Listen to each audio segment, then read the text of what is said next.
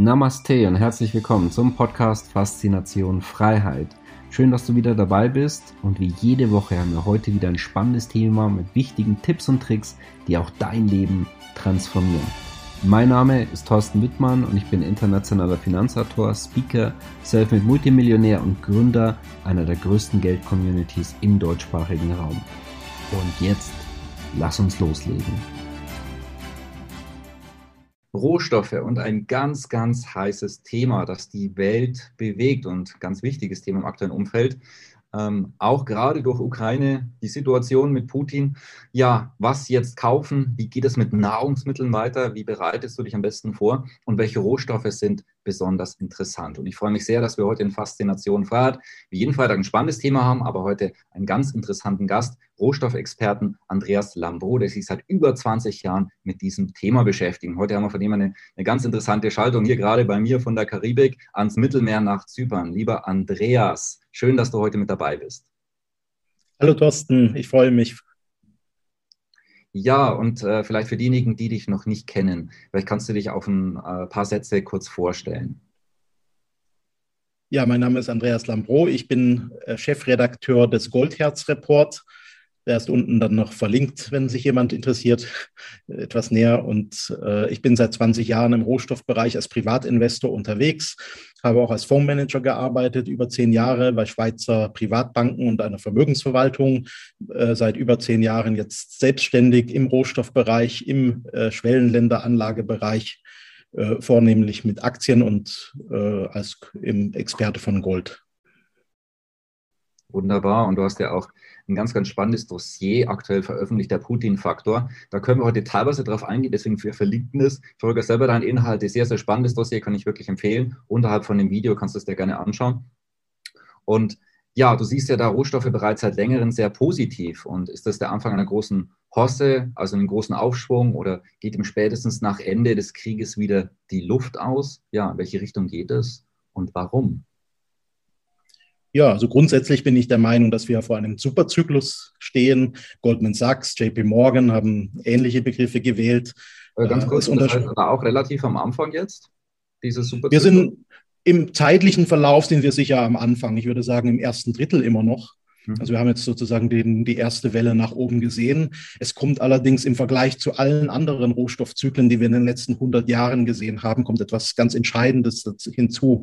Und das ist äh, die Geldwertstabilität und sozusagen das Gegenteil davon, die Geldentwertung. Und wir haben mittlerweile eben gesehen, dass die Zentralbanken weltweit in den letzten 20 Jahren eine immer beschleunigtere Geldpolitik fahren, immer mehr Geld drucken sozusagen, immer mehr Schulden werden aufgenommen und die führen eben nicht mehr zu dem erwünschten Wachstumseffekt. Insbesondere, weil es eben Staatsschulden sind und je mehr Staatsschulden man aufnimmt, desto stärker wird eben der Konsum gefördert und desto weniger wird in die Zukunft investiert. Und wenn Investitionen eben ausbleiben, dann passiert eben genau das, dass die Rohstoffpreise irgendwann mal anfangen zu steigen.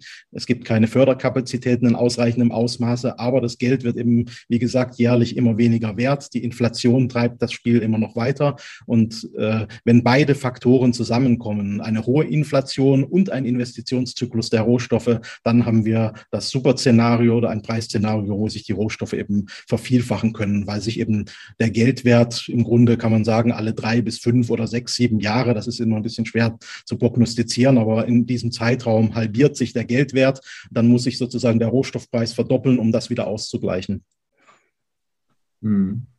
Ja, jetzt haben wir eine ganz besondere Situation. Ich brauche, glaube ich, da gar nicht viel dazu sagen. Ukraine, das Thema Putin, da hast du ja auch ähm, ein ganz interessantes Dossier veröffentlicht, der Putin-Faktor, über das wir ja auch teilweise heute sprechen, aber nicht vollumfänglich. Deswegen, was auch sehr, sehr spannend ist, wir verlinken es unterhalb von dem Video, wenn dich das interessiert, weiterführende Informationen. Ja, und diese Situation beeinflusst natürlich die Rohstoffmärkte sehr stark. Welche Rohstoffe sind hier besonders russlandkritisch? und äh, die man vielleicht jetzt gar nicht so auf dem Schirm hat. Bei, bei ähm, Heizgas, Erdöl etc. ist es klar, aber da gibt es ja noch weitere ja. interessante Rohstoffe. Ja, also vergessen dürfen wir auf jeden Fall nicht die Kohle. Die Kohle ist ja ganz entscheidend. Auch äh, die russische Kohle ist eine der günstigsten äh, Kohleversorgungen auf dem gesamten Weltmarkt. Kokskohle, thermische Kohle, also Heizkohle, äh, die wird ja als mittlerweile auch gemieden von der EU. Es gibt eine Sanktion jetzt äh, erst die letzten Tage wieder dafür, dass man keine russische Kohle mehr importieren darf. Aber auch natürlich trifft es Stahl, was auch immer sehr unterschätzt wird. Stahl ist eigentlich einer der bedeutendsten Rohstoffe zusammen mit Aluminium, nicht der, der, verarbeiteten Rohstoffe. Und Stahl und Aluminium haben wir auch ein Defizit, äh, gerade was die Energiepläne betrifft der Bundesregierung oder der EU, die jetzt gesagt haben, ja, wir müssen wieder mehr in äh, Windenergie investieren, wir müssen mehr in Solar investieren. Also dafür braucht es Stahlbeton, da braucht es äh, Eisen für die äh, ja, Windräder, für die Solaranlagen braucht es viel Aluminium. Also das ist alles äh, wenig durchdacht, was da sozusagen die Regierung beschließt täglich. Man wurde da so ein bisschen vor den Kopf gestoßen, man wurde da von Tatsachen jetzt überrannt und äh, das ist natürlich eine sehr gefährliche Situation. Dann haben wir natürlich eine sehr kritische Versorgung bei hochreinem Nickel. Also es geht nicht nur um das reine Nickel, das gibt es auch in Indonesien möglicherweise, aber bei Rohstoffen muss man halt immer verstehen, äh, die sind sehr nah an der Kapazitätsgrenze immer eigentlich. Also selbst wenn wir ein Überangebot haben und die Preise zusammenbrechen, dann haben wir in der Regel maximal fünf bis zehn Prozent Überversorgung am Weltmarkt, wie wir das zum Beispiel in den Jahren 2000, ich würde sagen 2013 bis 2015 hatten eine leichte Überversorgung. Da sind die Rohstoffpreise sehr, sehr tief gewesen, weil eben Anbieter verkaufen müssen, um einfach ihre Fabriken am Laufen zu halten, um die Löhne zu bezahlen und so weiter. Und das schlägt dann um in den letzten Jahren. Das ist so in den Jahren 2016 bis 2019 ist sozusagen jeder Rohstoff äh, umgeschlagen in ein Angebotsdefizit langsam. Und äh, erst war dieses Defizit eben nicht so groß. Das waren vielleicht ein, zwei Prozent. Das kann man dann über Lagerbestände ausgleichen. Das kann man über eine gewisse höhere Produktion von kleineren anderen Anbietern auch ausgleichen leicht. Aber wenn dann eben äh, plötzlich Russland reinschlägt, da spielt es auch gar keine Rolle, ob Russland jetzt fünf oder zehn Prozent des Weltmarktes beliefert von Rohstoffen. Das ist einfach eine ziemliche Kerbe, die da reingeschlagen wird. Und diese zehn Prozent lassen sich sozusagen nicht ersetzen. Und in vielen Rohstoffen da ist Russland eben schon weit über 10 Prozent. Also sprechen wir eher über 15 bis 20 Prozent des gesamten Weltmarktes und einzelne Länder, die mit Russland verbunden waren wirtschaftlich, also insbesondere Deutschland, die sind ja im Prinzip abhängig von ja, 30, 40, 50 Prozent je nach Rohstoff. Und da muss man natürlich jetzt schauen, ja, welche Rohstoffe betrifft das? Äh, wo bekommt man Ersatz her? Und eigentlich muss ich äh, ehrlich sagen, ja, man bekommt so schnell gar keinen Ersatz. Also es ist ja keiner bereit, äh, jetzt äh, Gaspipelines zu bauen. Das ist ja ein langfristiger Prozess. Man muss auch äh, Flüssiggasterminals erst bauen wieder. Die USA haben schon jetzt sehr, sehr viel Gasförderung umgeleitet nach Europa. Und die sind auch mittlerweile schon am Anschlag. Also es ist alles äh, eine sehr kritische Situation, auf die wir jetzt zusteuern. Ja, jetzt vielleicht so zusammengefasst, jetzt erstmal aus Investorensicht, äh, wo siehst du die interessantesten Rohstoffe, die, die wir gerade hatten, oder vielleicht auch andere, die, die davon, naja, das heißt profitieren bzw. nach oben gehen dürften? Ja, also ich habe im Prinzip immer so die eine Dreiteilung in meinem Depot, dass ich immer sage, äh, Gold und Silber, das ist sozusagen das Erste, was man kaufen muss. Russland ist auch ein bedeutender Goldproduzent. Beim Silber sind sie auch zum Teil vertreten, ich glaube an sechster oder siebtgrößter Stelle.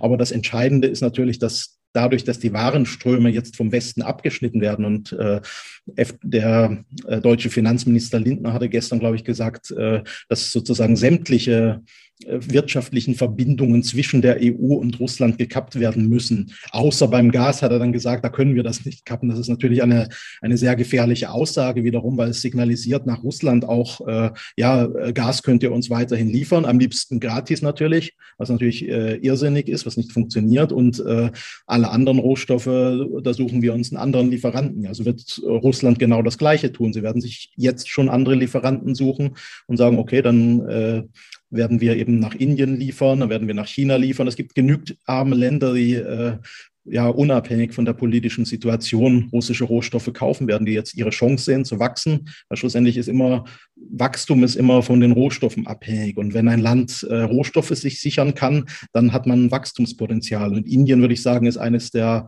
größten Wachstumsländer der Welt für die nächsten 20 Jahre, die vielleicht zu einer ähnlichen Schub stehen, wie vielleicht wir das gesehen haben in China. Und deswegen sehen, wittern die natürlich ihre Chance, werden die Rohstoffe kaufen und dann äh, schaut die EU erstmal in die Röhre, muss sehr viel mehr dafür bezahlen. Und, äh, ich glaube, man kann eben Gold und Silber sehr günstig kaufen, immer noch, weil da noch diese ganze Inflationserwartung noch gar nicht äh, eskontiert ist. Und äh, Russland hat ja auch schon gesagt, dass gewisse Rohstoffe man auch bereit wäre, gegen Gold zu handeln. Das wird man auch nicht einfach so aus einer Laune heraus gesagt haben, sondern äh, also ich bin fest davon überzeugt, Russland, China, Brasilien möglicherweise und andere Länder, die arbeiten schon seit Jahren an einer möglichen Golddeckung für eine äh, vertrauenswürdige Handelswährung. Weil schlussendlich muss man es halt so sehen, äh, die politische Lage ist unberechenbar in allen Ländern. Und dann ist es natürlich legitim, wenn Länder untereinander ihren Warenverkehr mit Gold absichern. Nicht? Das geht dann halt äh, in die eine und in die andere Richtung. Und äh, das ist im Goldpreis noch überhaupt nicht enthalten, dieses äh, Potenzial. Und ansonsten sage ich, beim Öl, ja, da wird es dann natürlich schwierig, Öl direkt zu kaufen, wenn man das halt nicht irgendwo einlagern kann. Dann muss man auf die Terminmärkte ausweichen. Das halte ich für sehr, sehr komplex für den Privatanleger. Aber Ölaktien zum Beispiel, die stehen immer noch auf einem nahezu 100-jährigen Bewertungstief. Also man kann heutzutage immer noch Ölwerte zum zwei-, dreifachen ihres Jahresgewinns kaufen. Natürlich ein bisschen abhängig vom Ölpreis. Wenn der Ölpreis ein bisschen runtergeht, dann gehen natürlich die Erträge auch etwas runter. Also man ist da ein bisschen zyklisch natürlich, aber grundsätzlich langfristig glaube ich, dass der Ölpreis noch weiter steigen kann in diesem Umfeld, vielleicht sogar auf Kurse von 200 Dollar pro Barrel und mehr. Und äh, dann sprechen wir über ein einfaches Kurs-Gewinn-Verhältnis bei einigen großen Ölaktien. Da würde ich mir auf jeden Fall einige starke Werte ins Depot legen. Also das kann eine Equinor sein aus Norwegen. Es kann ja im Nordseebereich etwas sein. Da gibt es auch immer starke Investitionszyklen. Aber am besten würde ich sagen, gefällt mir eine Petrobras aus Brasilien.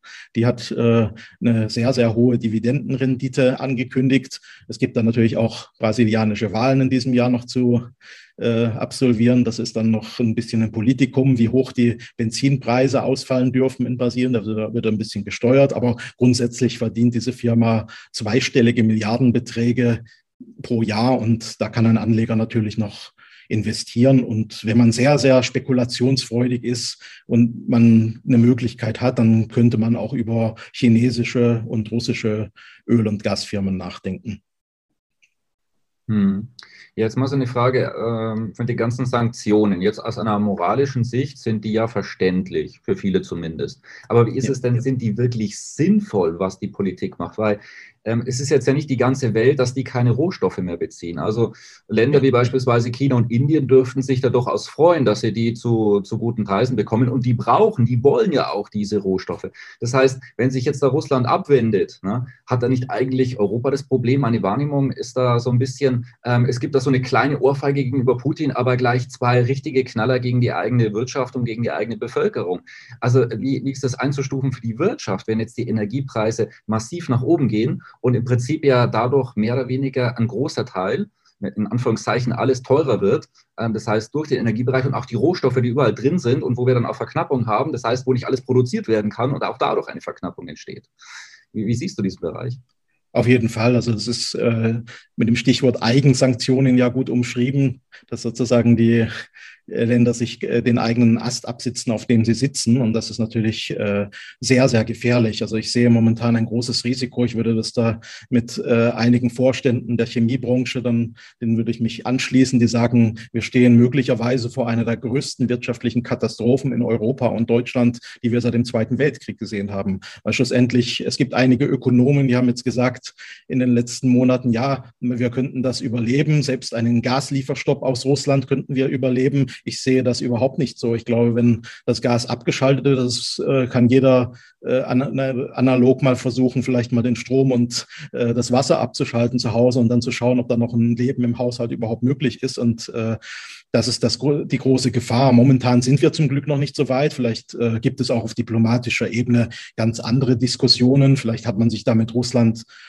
schon geeinigt. Man muss ja auch äh, sagen, dass äh, die Ukraine weiterhin US-Dollar geliefert bekommt aus Russland für den russischen Gastransit. Die Gaslieferungen durch die Ukraine laufen noch, während zum Beispiel die Jamal-Pipeline immer mal wieder unterbrochen wurde in den letzten Wochen. Und das, äh, die läuft ja außerhalb der Ukraine. Und, äh, aber durch die Ukraine gab es bisher gar keinen Gasunterbruch, gar Lieferunterbruch. Und das ist natürlich etwas, was mich ein bisschen wundert. Aber gut, ich kann das jetzt nicht so bewerten. Ich stecke da nicht so tief im Detail drin, aber muss natürlich sagen, äh, ja, dass äh, ein Gaslieferstopp über einen längeren Zeitraum, also ein paar Wochen, das kann man dann immer noch mit Gasspeichern dann wieder auffüllen, das Ganze. Aber ein Gaslieferstopp jetzt schon für einige Jahre in die Zukunft, ja, das halte ich für sehr ambitioniert. Das wird sehr, sehr große Probleme geben. Also ich könnte mir sogar vorstellen, dass der Euro dann gefährdet wäre, dass wir eine, in, einen Inflationsschub sehen, wie wir ihn noch nie erlebt haben. Also durchaus im zweistelligen Prozentbereich, aber nicht nur 10 Prozent, sondern dann wirklich 20, 30 Prozent. In der Türkei haben wir ja auch schon eine Inflation von 50, 60 Prozent momentan. In anderen Ländern sogar über 100 Prozent. Also wenn das Gas und das Öl gleichzeitig abgestellt wird und es gibt keine Alternativen dafür so schnell, dann wird es sehr teuer. Hm, spannend, spannend. Ja, wie sieht es bei den Nahrungsmitteln aus? Weizen, groß diskutiertes Thema im aktuellen Umfeld. Was wird uns hier erwarten nach aktuellem Stand? Rechnest du da mit größeren Engpässen? Ja, beim, es ist natürlich immer so, dass nachwachsende Rohstoffe auch angebaut werden weltweit. Und wenn sozusagen äh, die ukrainische Weizenernte dann schlecht ausfällt, dann kann man möglicherweise auf dem Weltmarkt dafür sorgen, dass es ausgeglichen wird durch mehr Anbau in den USA zum Beispiel, die ja so ein sehr, sehr sicheres Anbauland sind auch. Äh, vielleicht gibt es ja auch äh, andere Staaten, die den Weizenanbau ein bisschen hochfahren können. Ich würde das jetzt nicht so aufs Weizen beziehen wollen, alles. Aber grundsätzlich ist natürlich schon das, äh, der Fall, dass alle nachwachsenden Rohstoffe insgesamt teurer werden, vor allem über Gas, über Öl. Also Gas ist ja ein wichtiges Vorprodukt für den Kunstdünger sozusagen. Es gibt ja einige äh, Dünger, die wir sozusagen aus der, ähm, aus der Erde gewinnen können, aber ohne Kunstdünger funktioniert es überhaupt nicht, die Welternährung. Und deswegen werden natürlich die steigenden Düngemittelpreise dazu führen, dass die Nahrungsmittelpreise auf Jahre hinweg noch teurer werden. Also wir haben jetzt äh, den ersten Schub gesehen dieses Jahr, aber man muss auch berücksichtigen, dass die Düngerpreise seitdem weiter gestiegen sind. Also die Düngerpreise haben sich, glaube ich, verdreifacht in etwa und sogar zum Teil verfünffacht. Und das ist natürlich eine, ein extremer Schub, der noch gar nicht in den Nahrungsmittelpreisen drin ist. Der ist noch gar nicht im, was wir heute essen sozusagen, was heute auf unserem Tisch kommt und was äh, bewertet wird. Das sind äh, die, die Preise der letztjährigen Ernte. Und man spekuliert jetzt sozusagen auf die Ernte in diesem Jahr. Aber dann, äh, ja, viele Analysten erwarten, dass sich das Ganze dann entspannt, dass die Düngermittelpreise wieder zurückkommen. Deswegen sind die Preise für die Erntejahre 2023, 2024 sehr, sehr viel tiefer, als wir heute haben an Preisen. Und da habe ich eine gewisse andere Meinung. Ich glaube, dass eben, dass wir ein nachhaltig höheres Preisniveau sehen weil auch überhaupt kein Dünger mehr gehandelt wird. Also China hat einen Exportstopp für Dünger bekannt gegeben, Russland auch. Und der einzige Dünger, den wir äh, noch anbauen können, der nicht produziert wird, das ist äh, in Kanada, also eine Firma wie Kali und Salz, äh, ein deutscher Wert, aber auch mal im DAX-Index vertreten, ist dann später rausgefallen. Das ist natürlich noch eine Spekulation, die man wagen könnte. Also das Kurs-Gewinn-Verhältnis liegt bei sechs ungefähr noch auf den heutigen Schätzungen. Und äh, wenn man davon ausgeht, dass das ein längerfristiges Problem wird, wird diese Firma noch sehr gut verdienen in den nächsten Jahren. Mhm. Also ich fasse jetzt mal ein bisschen zusammen. Wir haben über viele verschiedene Themen gesprochen. Das heißt, äh, man darf sich zukünftig warm anziehen, wenn man in den Supermarkt geht, weil äh, die Preise werden auch weiterhin eher nach oben gehen. Das heißt, man darf sich vielleicht zu Hause auch ein bisschen wärmer anziehen, wenn man vielleicht nicht vorgesorgt hat, Thema Erdgas und, und Heizöl und da vielleicht auch einfach mal vorsorgen. Das heißt, auch für das eigene Geld darf man sich möglicherweise warm anziehen, weil wir nicht genau wissen, ähm, wie sich die Stabilität vielleicht auf den Euroraum auswirken wird. Ähm, also ja, intensive Zeiten. Das heißt, als Privatperson, jetzt für sich selber und Familie und auch mit dem eigenen Geld, sollte man sich Gedanken machen. Also wie, ist dein Resümee? Habe ich das jetzt richtig ja. zusammengefasst? Würdest du das so unterstreichen können? Auf jeden Fall. Also ich würde auf jeden Fall sagen, dass man eine Inflationsabsicherung braucht, dass man auch nicht einfach sagen kann, ja, ich lege generell in Aktien an, wie das vielfach eben angemessen scheint. Aber Aktien sind natürlich interessant, aber in wirtschaftlichen Zeiten wie jetzt muss man natürlich aufpassen, welche Aktien man hält, dass man sozusagen ja die wichtigen Nahrungsmittelgüter dann, dass man die Versorgung sozusagen sichergestellt hat und viele Aktien von, ich sag mal, unnötigen Luxusgütern, dass man die ein bisschen zurückfahren könnte im Depot. Und es kommt natürlich alles ein bisschen auf den Zeithorizont an. Das ist natürlich sehr wichtig, dass der Anleger sich Gedanken macht, äh, wie viel Geld habe ich jetzt zur Verfügung, ist mein Arbeitsplatz sicher und solche grundlegenden Gedanken. Und dann kann man natürlich sagen, okay, ich teile das dann ein, wie viel Prozent in Gold, wie viel Prozent in Öl investiere ich, wie viel Prozent investiere ich in andere Rohstoffe, in Spezialrohstoffe und auf welchen, ja, äh, sehe ich das eher auf fünf Jahre oder zehn Jahre. Da würde ich dann sagen, ja gut, das Einfachste ist natürlich einfach Gold und Silber zu kaufen in gewissen Prozentsatz. Das können für den einen Investor 10 Prozent sein, für den anderen sind das 20 oder 30 Prozent. Ich persönlich habe momentan eine Gold- und Silberquote in meinem Depot von über 40 Prozent und äh, ja, fahre, schlafe eigentlich sehr gut damit. Das ist eigentlich für jeden ein bisschen unterschiedlich. Dann kann man sich noch ein bisschen beraten lassen, würde ich sagen, von verschiedenen Stellen, wie bei dir zum Beispiel. Und ja, dann kann man natürlich äh, besser durch diese Zeiten steuern, als jetzt einfach zu hoffen, dass es irgendwie doch alles gut geht, weil ich glaube, wir sind momentan in einer Situation, die wir vielleicht alle 100 Jahre einmal erleben. Also das äh, können wir anfangen bei der Französischen Revolution, dann geht es dann weiter über den Ersten Weltkrieg, Zweiter Weltkrieg und jetzt stehen wir möglicherweise vor ähnlichen großen Verwerfungen. Ich hoffe, dass es natürlich nicht so schlimm kommt, dass es alles äh, glimpflich ausgeht noch, zumindest äh, viel mehr Menschenleben geschont werden, als das jetzt äh, in den vorangegangenen Krisen der Fall war. Aber gerade was den Geldwert betrifft, da muss man sich ganz klar Gedanken machen jetzt. Ja, lieber Andreas, herzlichen Dank. War ein sehr, sehr spannendes Interview. Ich denke mit sehr klaren Worten, aber auch was man tun kann. Ja, erstmal für einen selber, für die Familie und vielleicht auch andere Menschen informieren, ähm, weil für manche Menschen werden dann vielleicht auch ja eben nicht so gut vorbereitet sein und ähm, ja, dann, ich nenne es mal einfach interessante Erfahrungen machen und vielleicht nicht so schöne Erfahrungen. Von dem her herzlichen Dank. Ähm, äh, danke für deine Zuschaltung hier aus Zypern vom Mittelmeer. Ja, und wenn du noch ähm, ein, zwei Sätze sagen möchtest, dann ist jetzt noch eine gute Zeit.